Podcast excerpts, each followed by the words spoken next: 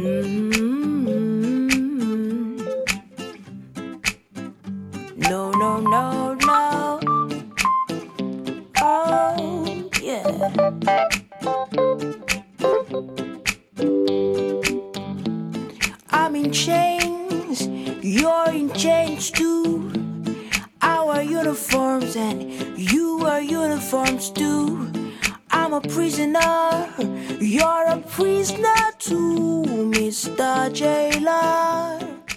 Ok, muy buenas tardes, bienvenidos a este tu programa Vivir en Paz, un espacio del Centro de Atención Integral Q Religiosos Camilos de la Universidad de la Costa en tu emisora Bocaribe Radio a través de los 89.6 FM con el objetivo como siempre de tratar temas de interés en donde por medio de nuestros invitados especiales podremos brindarles herramientas o estrategias que puedan ayudar a mejorar cada uno eh, de los hogares, el bienestar de las personas que, que digamos nos escuchan eh, todos los jueves acá en Vivir en Paz.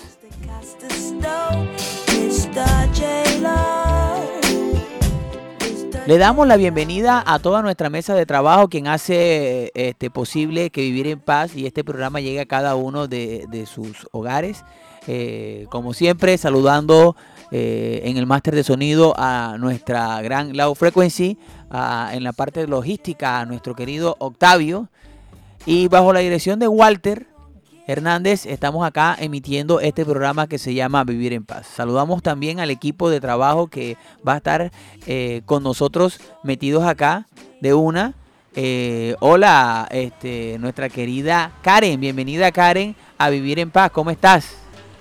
Hola Alex, muy bien, gracias. Eh, muy buenas tardes para ustedes, para nuestra mesa de trabajo y para todos nuestros oyentes que sintonizan Bocaribe Radio por medio de los 89.6 FM y los que nos escuchan a través de nuestro sitio web www.bocaribe.net.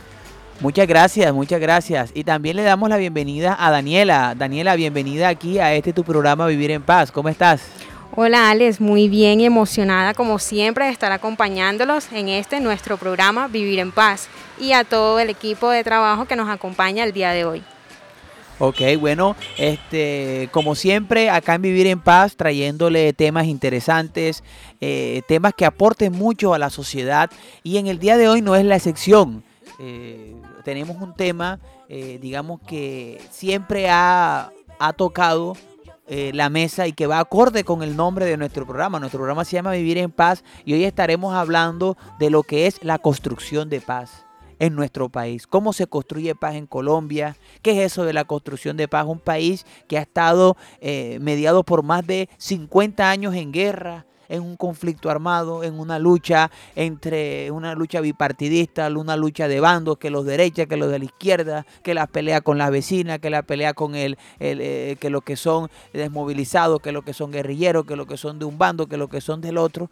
Hoy queremos saber cómo se habla de construcción de paz, qué es la construcción de paz y vamos a tener un invitado especial que nos va a hablar de todo esto. Entonces, desde ya le damos la más cordial bienvenida a todas las personas que sintonizan los 89.6 FM para trabajar este tema de construcción de paz. ¿Qué te parece este tema, estimada Karen? ¿Qué le parece este tema de la construcción de paz a usted? Cuénteme. Eh, bueno, eh, para mí es un tema muy importante y más por la situación que vivimos hoy en día también en cuanto a la violencia y la historia que se vive en nuestro país. Sí, y a veces hablamos de, de- yo, yo, yo, yo lo ha- ha- hablaría sin, sin, sin ser un experto en el tema, pero estamos hablando de un país que tiene una estructura social donde muchos se habla de, de los temas de violencia y que no se, que se construye poca paz, pero eso termina afectando incluso nuestros hogares. Cómo se está dando también la violencia dentro de un hogar y cómo podemos construir escenarios de paz de resolución de conflictos dentro de una familia. Entonces, eh, vamos a comenzar nuestro programa con la frase del día que tenemos para hoy. ¿Qué frase tenemos para hoy, estimada Daniela? ¿Qué frase tenemos para eh, hoy este programa que está enmarcado en la construcción de paz? Bueno, nuestra frase del día es la siguiente. Debe ser el cambio que deseas ver en el mundo. Esta frase es de Mahatma Gandhi. Eh, esta frase nos invita a actuar que el futuro depende de lo que decidamos hacer hoy. Bueno, fíjate, qué frase tan bonita. Daniela, ¿tú qué, ¿tú qué opinas de esa frase tú misma que la acabaste de decir? ¿Qué piensas? Así. Bueno, eh, de nada sirve que lo que digamos eh, se quede solo en palabras, sino que debamos empezar a, creer en nuestros ideales y trabajar en pro de esto y así conseguir un cambio como persona y en la sociedad. Así es, tenemos otra frase del día, solamente tenemos una para hoy, una sola. Bueno, fíjense, eh, lo importante es que cada uno de nosotros sea esa pieza fundamental para que pueda dar el cambio, que cada uno de nosotros sea ese motor de cambio. ¿Qué tenemos o qué sabemos nosotros sobre la construcción de paz, Karen? O Daniela, ¿qué me pueden decir sobre el tema de lo que es la construcción de paz? Bueno, la construcción de paz es ese conjunto de acciones, ya sea a corto, mediano y largo plazo, este, que permiten a una sociedad prevenir, gestionar y resolver el conflicto eh, a través de sus propias capacidades, eh, sin recurrir al uso de la violencia. Oiga, fíjate qué interesante. ¿Qué más podemos decir sobre esto, Karen? Bueno, eh, la construcción de paz es como luchar por un ideal donde se mitiguen eh, de pronto eh, la violencia y todo esto que estamos viendo prácticamente hoy en día, que son las guerras, los falsos positivos, de pronto los abusos que se ven en general en nuestro país. Ok, muy bien. Ya en estos momentos eh, estamos hablando aquí de, algo muy interesante y es lo siguiente. Hay que apuntar a procesos de construcción de paz. Nosotros ahora en estos momentos prendemos el noticiero y lastimosamente vemos que una masacre por aquí, que una masacre por allá, que están asesinando líderes, que están asesinando jóvenes, que hay un enfrentamiento de pandillas, que esta mujer fue víctima de- que el otro lo cogió con un machete. O sea, estamos llenos de violencia. Y el programa de hoy apunta a la construcción de paz. Hoy vamos a tener un invitado que nos va a hablar de eso. Entonces vamos con una canción bien bonita, bien chévere, de toda la programación espectacular que tiene la emisora comunitaria número uno del mundo, que es Bocaribe Radio. Entonces, ya regresamos enseguida después de esta canción con el tema de la construcción de paz. No es un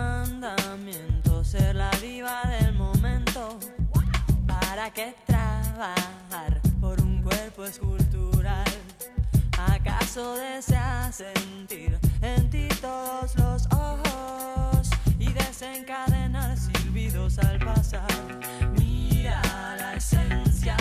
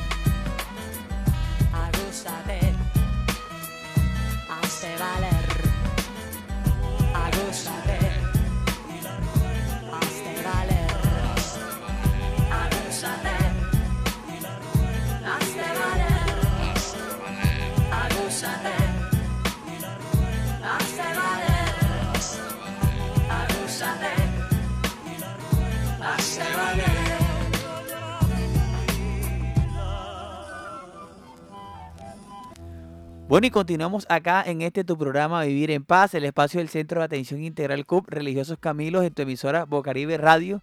No sin antes recordarle a todas las personas que nos escuchan que el Centro de Atención Integral CUP Religiosos Camilos abrió nuevamente sus puertas. Estamos atendiendo a toda la comunidad del suroccidente de Barranquilla, área metropolitana, suroriente, de todos lados donde vengan los podemos atender.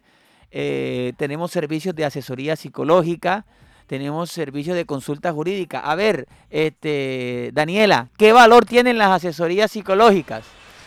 Las asesorías psicológicas no tienen ningún costo, son totalmente gratis. Al gratín, como nos gusta a nosotros, gratis, para que la gente también pueda aprovechar servicios de calidad por excelentes profesionales.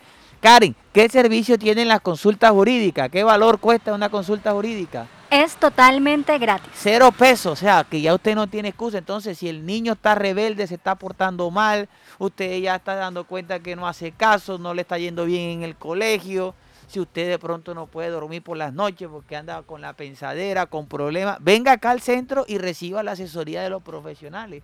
Hombre, que tengo una situación asociada, que tengo una herencia que dejó mi papá y ando peleando con mi hermano, o tengo una demanda porque no me quieren dar lo- los medicamentos en la EPS, ahí está la consulta jurídica con un valor de cero pesos.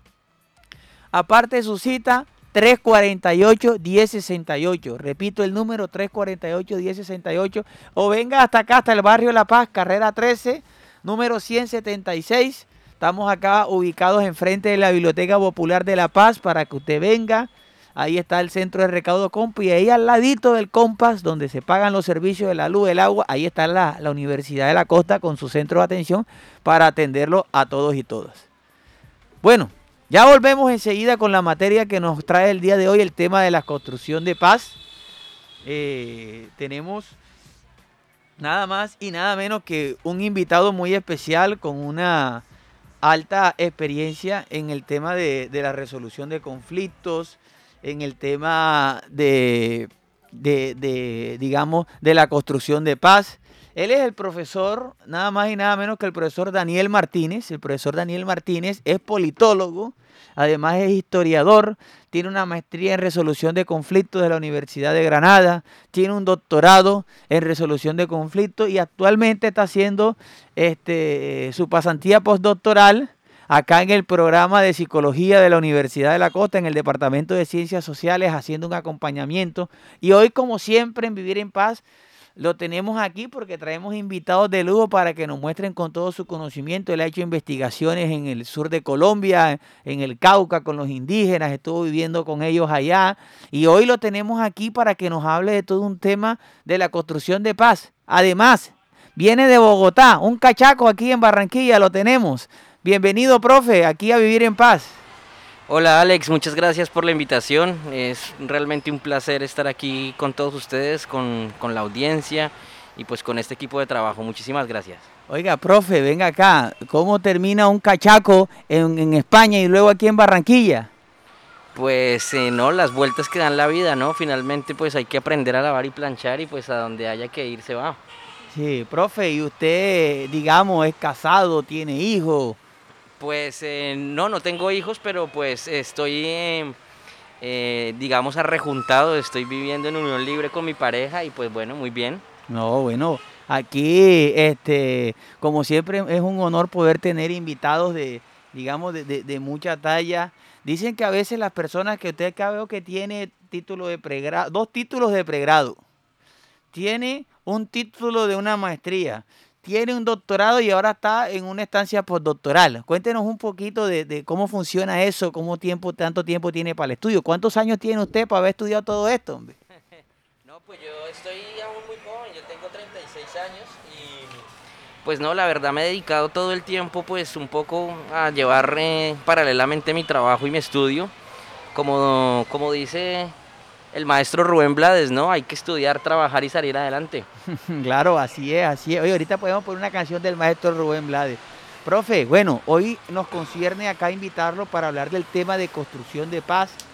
Eh, sé que sus investigaciones apuntan mucho al tema de, de- de- conocer la construcción, de cómo tener una buena sociedad, de cómo encontrar escenarios donde podamos este, vivir en una convivencia sana.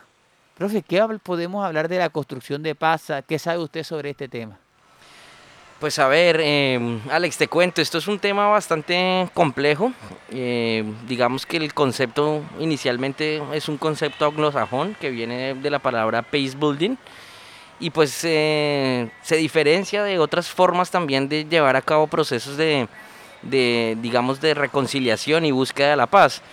Entonces, eh, digamos que el peace building, eh, a diferencia, por ejemplo, del pacemaker, eh, lo que busca es que la gente pueda llegar eh, por sus propios medios, como ustedes bien lo, lo- lo- lo- apuntaban, a generar procesos, estrategias de prevención, gestión de los conflictos. Sin embargo, aquí en Colombia, pues han habido muchos violentólogos, desde el mismo eh, Falsborda, bueno, en fin, o sea, podemos hacer un- una gran lista de violentólogos, pero son muy pocas las personas que, que nos hemos dedicado al estudio de la paz.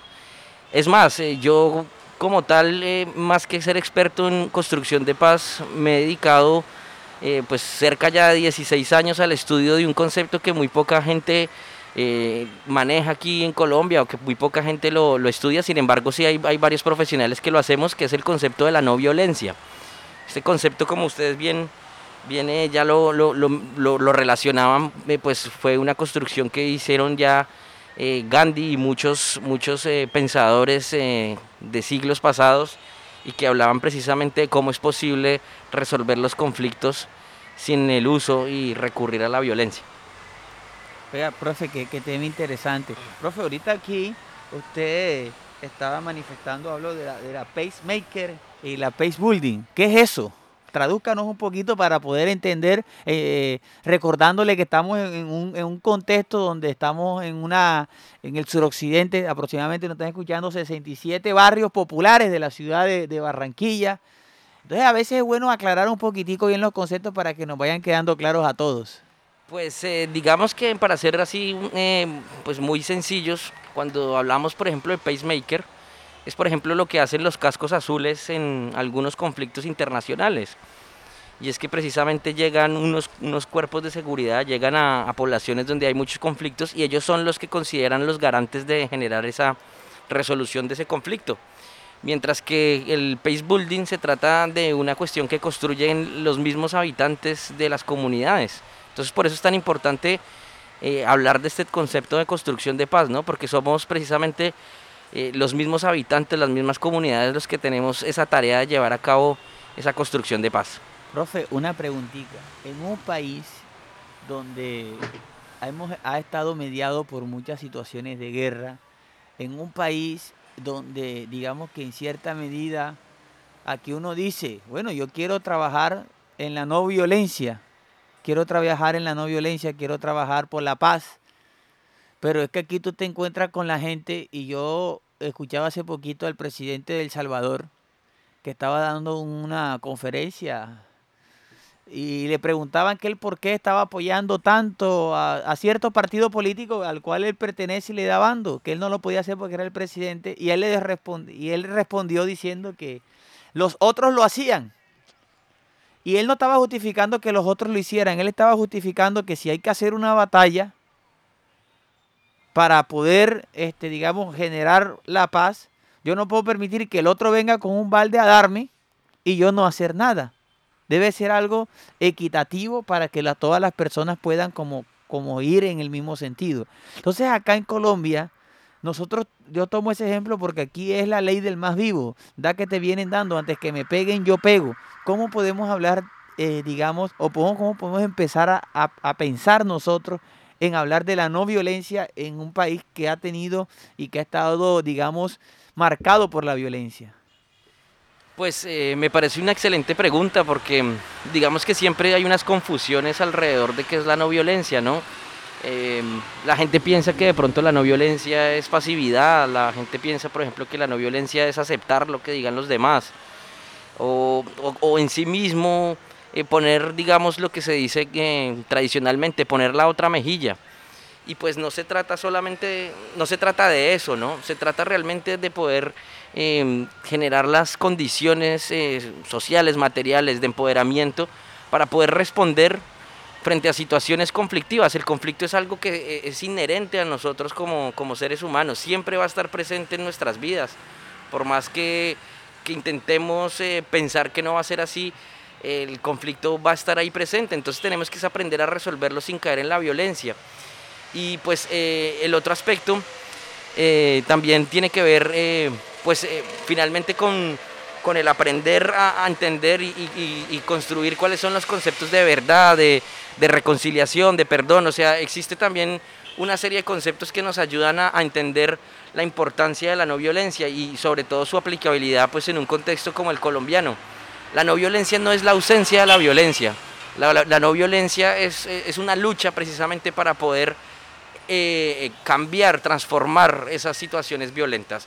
O sea, la no violencia no, existe en un, lugar de, maravilla ni en un, lugar absolutamente pacífico, es todo lo contrario, es, su antítesis. Y, en un país como Colombia la no violencia es muy potente porque nuestros altos índices de violencia nos permiten también generar altos índices de no violencia.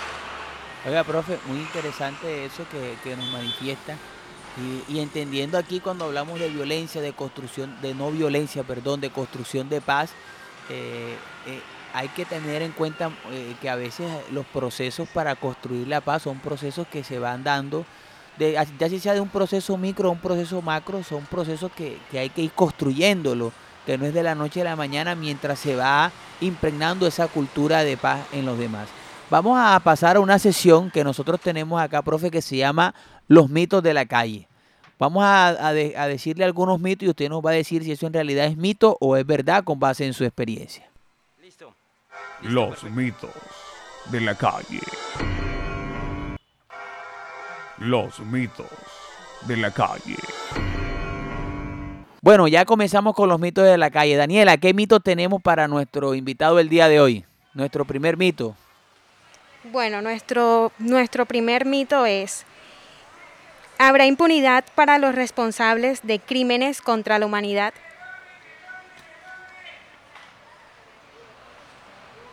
a secas, ¿habrá impunidad? Eh, yo creería que en algunos casos hay impunidad y otros casos eh, no lo hay. Eh, digamos que también tenemos que hablar que, que todas estas construcciones son sociales.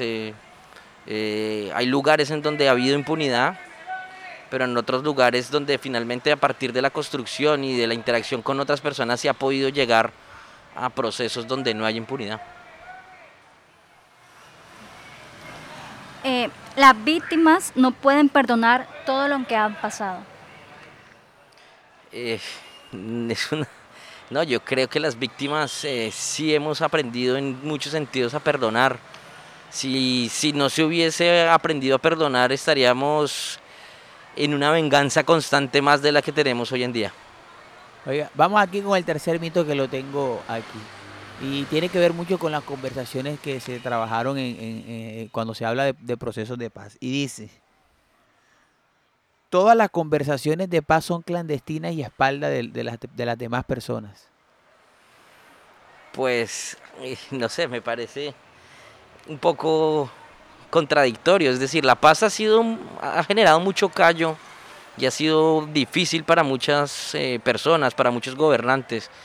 Sin embargo, la paz parte de un principio y es el principio de la verdad. Gandhi hablaba de, del satyagraha, que es la búsqueda de la verdad. Entonces no puede haber, no puede haber paz eh, sin verdad. Bueno, profe, eh, hace usted unas aclaraciones muy chéveres. ¿Usted cree que algún día en Colombia vamos a tener paz? Eh, yo creo que en Colombia va a haber paz el día que seamos eh, totalmente conscientes de que la única manera para construir paz es que nosotros la entendamos. Por eso me encantó la frase que pusieron el día de hoy, que pues viene también de precisamente de uno de los padres de la no violencia, de, de una de las grandes lecturas que llevo haciendo años y es de la de Gandhi, ¿no? Y me gustó mucho, debe ser el cambio que desea este mundo. Si queremos paz tienes que empezar por ti mismo, ¿no? Es, la no violencia también es un camino introspectivo y ahí pues la pelota está en el tejado de cada uno. Listo, profe. Bueno, vamos con nuestra segunda tanda musical y enseguida regresamos con este, esta conversación que tenemos con nuestro invitado del día de hoy sobre el tema de la construcción de paz.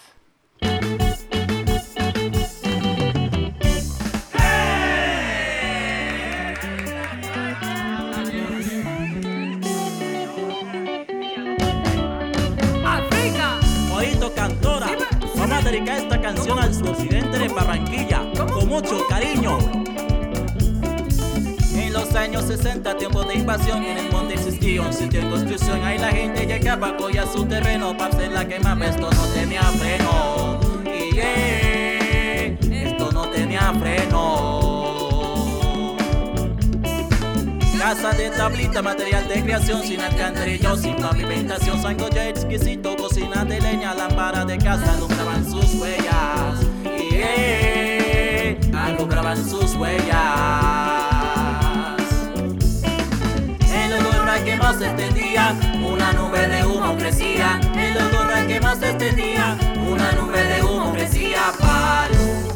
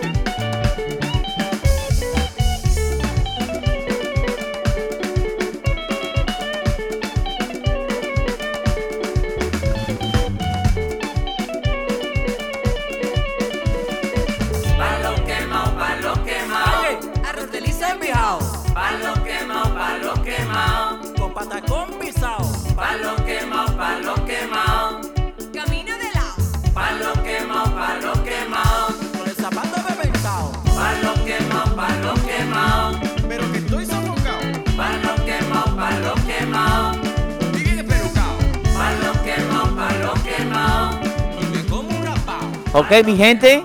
Bueno, estábamos escuchando una, una excelente canción. Lleva como título Palo Quemado de la compositora Ojito Cantora e interpretada en la voz de El Canario de Ciudad Modesto, Germán Ramos, uno de los artistas locales de acá del suroccidente de la ciudad. Eh, esa canción eh, habla de Palo Quemado, que es este barrio, el barrio La Paz. Eh, dice, hace, hace más de 50 años la gente empezó a llegar acá, a este sector de, de como se conoce hoy en día el barrio La Paz. Y la gente mucho quemó los árboles para poder invadir los lotes. Personas, como gran mayoría de este barrio, que fueron víctimas del conflicto armado en su momento, que fueron llegando acá, se fueron asentando. Y se llamaba palo quemado porque de noche se veía eh, los palos quemados. Y el humo que quedaba cuando la gente quemaba para hacer, eh, el, eh, digamos, su lote, su, hacer su mejora y poco a poco fue construyendo. Y fíjense, hoy en día se llama el barrio La Paz. Y hoy estamos en el programa Vivir en Paz en Bocaribe hablando sobre construcción de paz. Profe, vamos a ponerle unas preguntas de unos oyentes eh, y usted para que nos ayude con la, con la respuesta a aclarar las inquietudes de nuestros oyentes en esta siguiente sesión.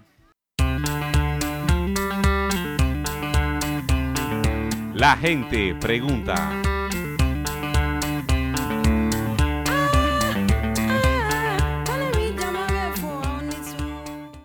Carolina Pérez, mi pregunta es, ¿qué crees que se puede hacer para disminuir la violencia y la muerte de personas inocentes que están en busca de la paz? Vale, eh, pues yo creo que finalmente pues para disminuir eh, la violencia y, también la para poder eh, digamos eh, pa- a paliar pues la, la- la situación tan violenta que tenemos en el en, en Colombia em, yo considero que, que uno de los pilares fundamentales de, de- para la resolución de los conflictos es, es la educación.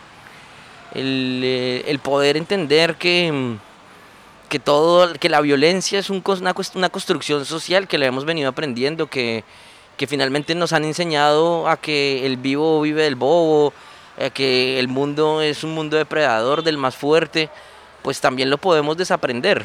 Podemos aprender a, cooperar, podemos eh, aprender a, a- a- a trabajar en conjunto con otras personas para resolver pues nuestras situaciones eh, día a día sin recurrir a la violencia. La educación es un, un elemento muy poderoso y pues eh, finalmente creo que, que los eh, estados como el colombiano pues deberían eh, invertir todos sus recursos en, en- un aspecto tan importante como la educación. Hay que tener en cuenta que en Colombia los presupuestos estatales están muy destinados a la guerra. Entonces ahí está una de las claves y es una clave que, que ya venimos conociendo desde hace muchos años y es la educación. Ok, profe, muchas gracias. Vamos con la siguiente pregunta. Henry Crespo y en el día de hoy quisiera hacerles una pregunta. ¿Qué se debe hacer para fomentar la construcción hacia la paz? Muchas gracias. Hola, buenos días. Mi nombre es Henry Crespo y en el día de Sí, que la pregunta de Henry era como, ¿qué se debe hacer para, para como unos tips para fomentar el tema de la construcción de paz? Bueno, pues eh, digamos que, que hay varios tips, ¿no? O sea, finalmente en, en- temas de no violencia existen ah, puntos muy concretos, ¿no? Buscar una comuni- comunicación asertiva, eh, pensar, plantearse, ponerse siempre en los zapatos del otro, considerar que las no existen verdades absolutas, solamente hay verdades epistemológicas, se construyen entre nosotros, entonces podemos buscar puntos intermedios. Eh, finalmente, volvemos a, a la, a la pregunta anterior. Eh, es necesario capacitarnos, educarnos para, para saber, para tener todas estas herramientas para poder seguir construyendo. Ok, excelente. Este, Karen, ¿tienes alguna pregunta para el profesor? ¿Cuáles son los principales retos a los que debes hacer frente para la construcción de paz o especialmente hacia el tema de la no violencia? Pues eh, creo yo que los principales retos están mediados en el desconocimiento mismo del concepto. La gente piensa que es lo mismo pacifismo, piensa que es lo mismo eh, la misma construcción de paz, ¿no? O sea, eh, no, no existe, no existen como tal, o en Colombia pues sí existen, de hecho pues precisamente ese ha sido uno de los grandes retos, seguir pudiendo, poder, poder eh, enseñarle a la gente las diferencias que hay entre un concepto, entre otro. Y cuando tú entiendes también estos conceptos, cuando tú también asimilas estas ideas, pues también quizás es más fácil luego aplicarlas. Eh, hay muchos retos en general, ¿no? Principalmente en Colombia estamos educados en un eh, mundo muy, muy, muy violento, entonces eh, existe desconfianza, existe, miedo, existe temor, existe silencio. Entonces, eh, romper, romper estos silencios, eh, dar, generar confianza en las comunidades es muy complejo, pero, pero finalmente cuando uno trabaja de mano de la gente y cuando uno mire a la gente a los ojos y le dice vamos a hacerlo juntos, pues se superan muchas cosas. Daniel, tengo otra pregunta. ¿Qué crees que se puede hacer para que los medios de comunicación masiva, comunitario y redes sociales contribuyan a la convivencia y el respeto a la diferencia y no se conviertan en una plataforma para los que buscan incitar la violencia? No, pues yo creo que la respuesta la tienen ustedes súper clara. Eh, es eh, precisamente generar este tipo de espacios, es eh, precisamente convertirse en, en un medio que sea capaz de llevar un mensaje positivo a la gente, de poder entrar en la casa de, cada persona como lo estamos haciendo en este momento y decirle pues eh, se pueden plantear las cosas diferentes, ¿no? Salirse un poquito de, de lo, de los, del cuadrado, salirse un poquito de, de las dimensiones a las que tradicionalmente nos han eh, acostumbrado como medios, ¿no? Como medios masivos, como medios eh, totalmente comerciales. Y pues esto, esto, es- esto es una de las formas para que ustedes continúen eh, pues ayudando a todo este tema, para que los medios de comunicación sigan fortaleciéndolo, eh, poner a la gente a participar, a incluir a las comunidades y pues bueno, este creo que es un gran ejemplo de, de cómo deben los medios ayudar a la construcción de paz precisamente. Profe, eh, usted, cuando fuera de micrófono que veníamos conversando, me manifestaba que había tenido la posibilidad de trabajar en el Cauca colombiano, en el sur de Colombia, en una parte del sur de Colombia, y estuvo trabajando con una población indígena. Cuéntenos un poquito eh, de, de cuál fue esa experiencia en el sentido de cómo los indígenas trabajan el tema de la construcción de paz, de eh, estando en una zona roja de Colombia, que es una zona donde ahora en- actualmente están las disidencias de la FARC, está el ELN, están bandas criminales, está el Estado, y que digamos la población indígena termina absorbiendo todo eh, este tipo de, de situaciones que obviamente no construyen para nada la paz, sino que por el contrario generan una cantidad de violencia y todos los efectos que eso atrae, como el desplazamiento, asesinatos, masacres, etcétera. Pues eh, es una excelente pregunta. Yo, yo la verdad, en, en el caso de, de los NASA, que fue donde estuve, yo estuve eh, trabajando cerca, bueno, viviendo con ellos cerca de seis meses en, en Toribío, con, con la comunidad indígena NASA, precisamente con el proyecto ASIN. Y pues eh, yo creo que ellos han aprendido, como dicen también, a, a punta de, de- violencia, que finalmente no es el camino. Eh, no hay que olvidar que, que las comunidades indígenas eh, constituyeron una de las primeras guerrillas indígenas meramente como fue el Quintín Lame. Sin embargo, cuando ellos eh, estuvieron, digamos, con las armas al hombro, les surgieron muchísimos problemas. Llegaron a, a ser muy apaleados precisamente por la violencia legítima del Estado, la, violencia legal. Eh, entonces eh, esto los llevó a replantearse muchas cosas y finalmente pues eh, eh, conseguir un fusil implica muchos recursos, mucho tiempo, mucho dinero y ellos se dieron cuenta de que finalmente si invertían ese tiempo, ese dinero en otras cosas eran mucho más productivos y así lo llevan haciendo ya muchos años, prácticamente desde, desde el primer proyecto eh, comunitario que fue el proyecto NASA en 1984 por un padre que fue Álvaro el Club de Chocue. Entonces esa experiencia les ha dado muchas más em, ganancias que cuando de pronto tenían las armas y finalmente pues ahí es donde, eh, donde la viol- no violencia es tan poderosa, ¿no? Cuando la, cuando la violencia es tan innata, cuando la violencia es tan cotidiana, tienes que empezar a pensar en, luchar contra ella y la única forma de luchar contra la violencia es a través de la no violencia. Sí, yo, profe, quisiera preguntarle un poquito como para poder entender eh, muy brevemente, eh, eh, y es una cuestión asociada al tema de, por ejemplo, una demostración de no violencia y de manifestación de, de pujanza y de, y, de reclamo y de exigencia de derechos como lo fue la movilización indígena, eh, la Minga, que hizo todo un recorrido desde el sur hasta, hasta la capital, que hicieron una muestra incluso de, de- de convivencia, de, fue, fue algo, una estrategia de decir, aquí estamos, queremos exigir esto, pero sin violencia. Cuéntenos un poquitico sobre esa estrategia, o usted que estuvo o conoce un poco más eh, de primera mano esos procesos, profe. Eh, pues a ver, te cuento, realmente esto no es tampoco eh, nuevo. Eh, De pronto es nuevo para, para, para aquí, para Colombia, y, y precisamente la comunidad indígena NASA es la que ha sido una gran maestra para todo, para todo, para todos los colombianos. Sin embargo, pues las movilizaciones, eh, el empoderamiento, la no cooperación en, aspectos cuando no estás de acuerdo, eh, se han hecho en todo el mundo.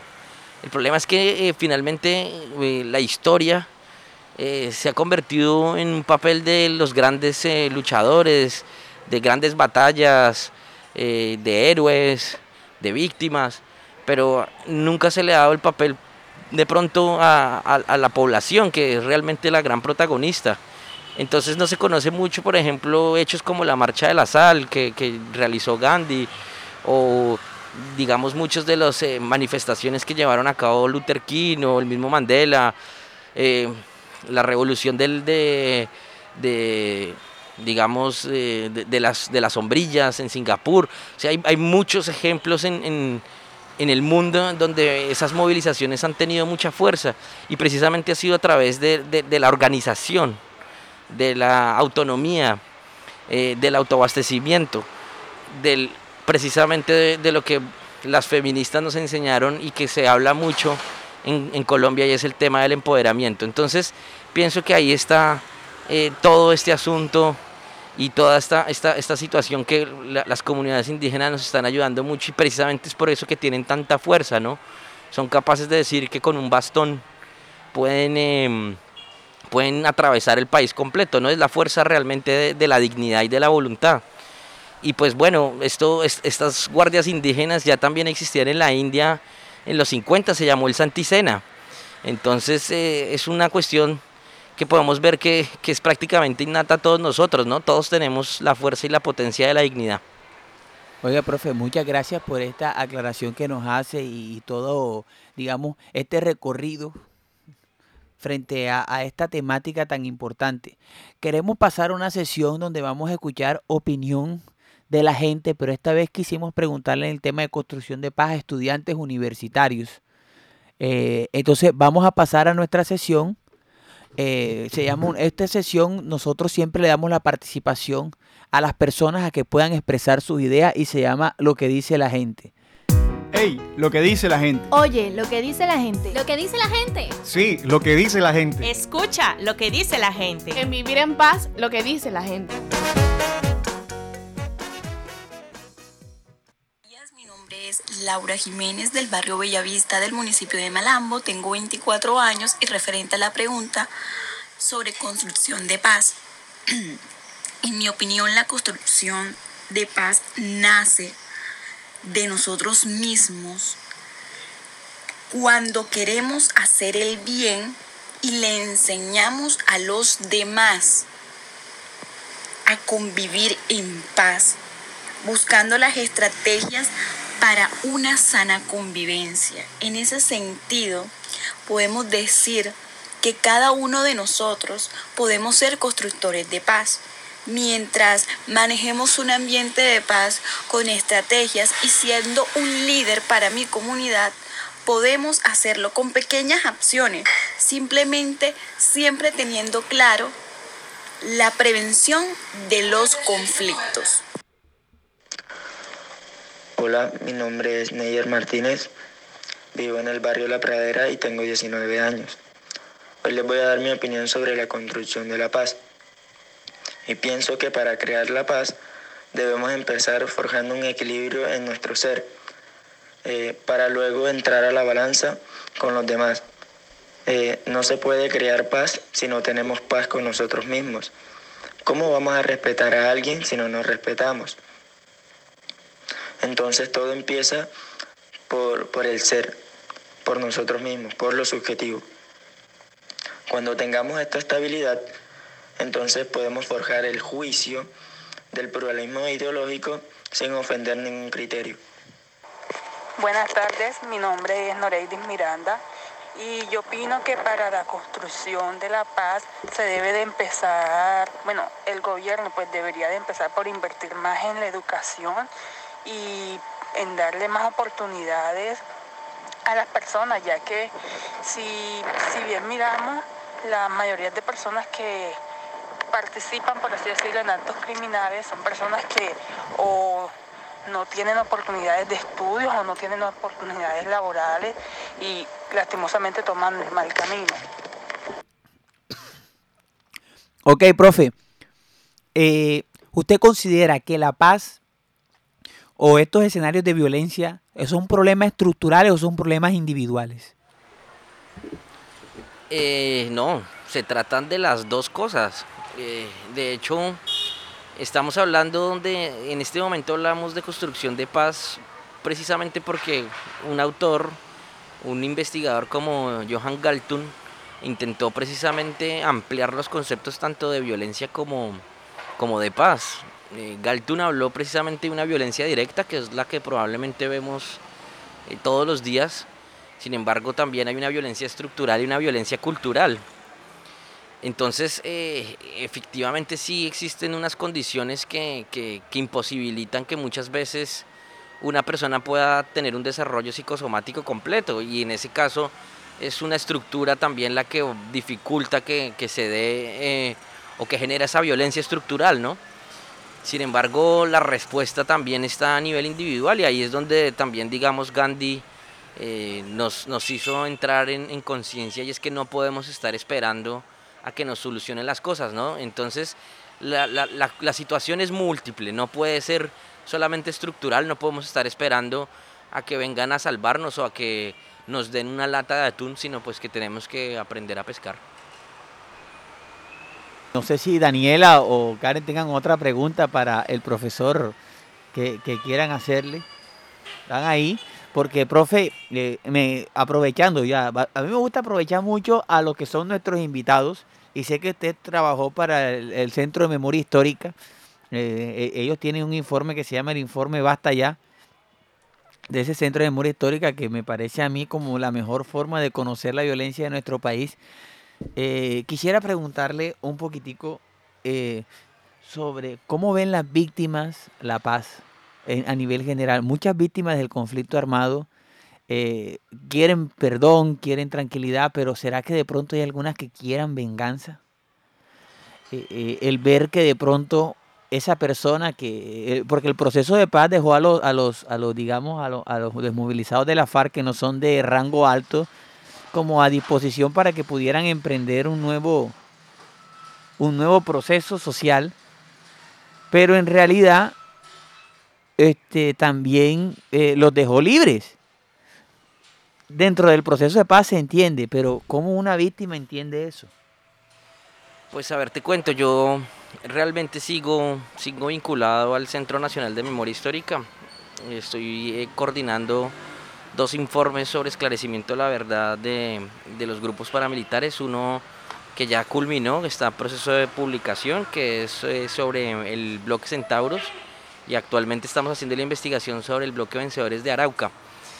Eh, y pues bueno, realmente pues nosotros trabajamos mucho del, del, lado de la comunidad y lo que tú dices eh, es, es, a veces cierto, ¿no?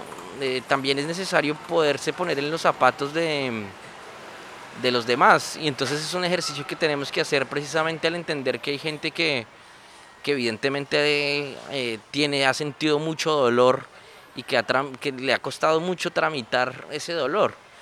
Pero precisamente pues ahí es donde también digamos este tipo de capacitaciones, la asistencia psicosocial ayuda a que finalmente estas personas puedan entender de que si no son capaces de transmitir sus dolores van a quedarse hundidos y van a seguir allí. Entonces, eh, precisamente, pues eh, la educación, como ya lo había mencionado, eh, los temas de construcción de paz, son las que también permiten a muchas veces el conocer la, historia, la verdad, les ayuda muchas veces a tramitar estos asuntos. Es difícil, es difícil, eh, no en todas partes eh, te reciben con los brazos abiertos en una primera instancia porque, porque pues existe miedo, existe desconocimiento, existe silencio, pero, pero finalmente eh, cuando tú em, puedes empezar a trabajar y darles herramientas a la gente, la gente entiende perfectamente que, que tiene que seguir adelante y que el seguir adelante también implica poder tramitar sus dolores, poder perdonar y poder eh, reconciliarse como, pues como bien decían, tanto con, con, el victimario como consigo mismos. Y también es muy importante entender que, que aquí eh, en este conflicto el guerrillero, el paramilitar, eh, el militar, el ciudadano, todos hemos, hemos sido víctimas de este conflicto armado. y tenemos que entender que probablemente cuando una persona tomó las armas fue por falta de oportunidades, fue por falta eh, de un buen consejo, fue por falta de educación. La mayoría de las personas que, que- que entran en, en, digamos, al Centro Nacional de Memoria en el mecanismo no judicial de contribución a la verdad dicen que tomaron el camino de las armas por falta de oportunidades, tenían unos niveles de estudio eh, generalmente bajos. Entonces, eh, también hay que pensar que, que- que aquí todos somos víctimas y que finalmente eh, tenemos que entre todos salir adelante. Y pues bueno, ahí está, es, es un gran reto, pero creo que, que poco a poco hemos venido aportando, quizá como se dice normalmente, un granito de arena muy pequeño, pero, pero ese, ese granito nos ha llevado a, a grandes logros igualmente. Oiga, profe, muchas gracias por su, por su aporte. Me rescato una frase, con, iniciamos el programa con una frase y terminamos con una frase, la rescato de, la, de tantas de las que digo. Eh, es una cuestión que entre todos tenemos que encontrar la solución.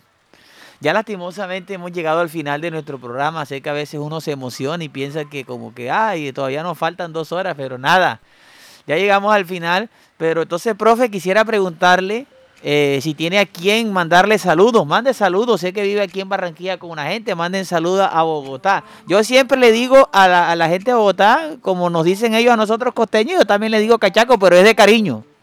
No, no, no hay ningún problema. Me puedes decir cachaco, me puedes decir rolo.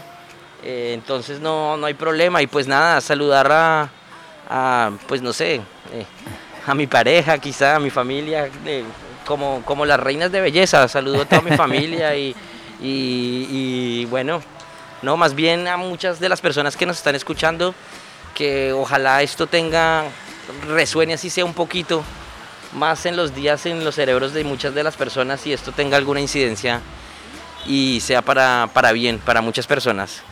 Ok. Bueno, Karen quiere enviar saludos. ¿A quién vas a enviar saludos, Karen? Bueno, un cordial saludo a todos nuestros queridos oyentes y a las personas de la Universidad de la Costa que nos están escuchando en este momento. Ok, bueno.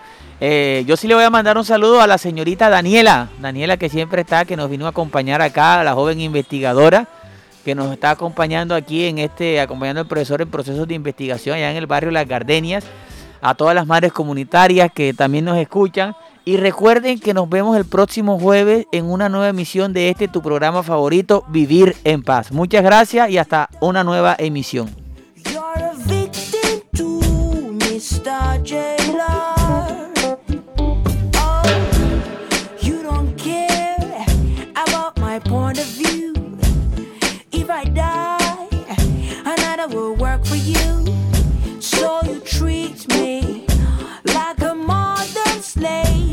Mr. J. Light.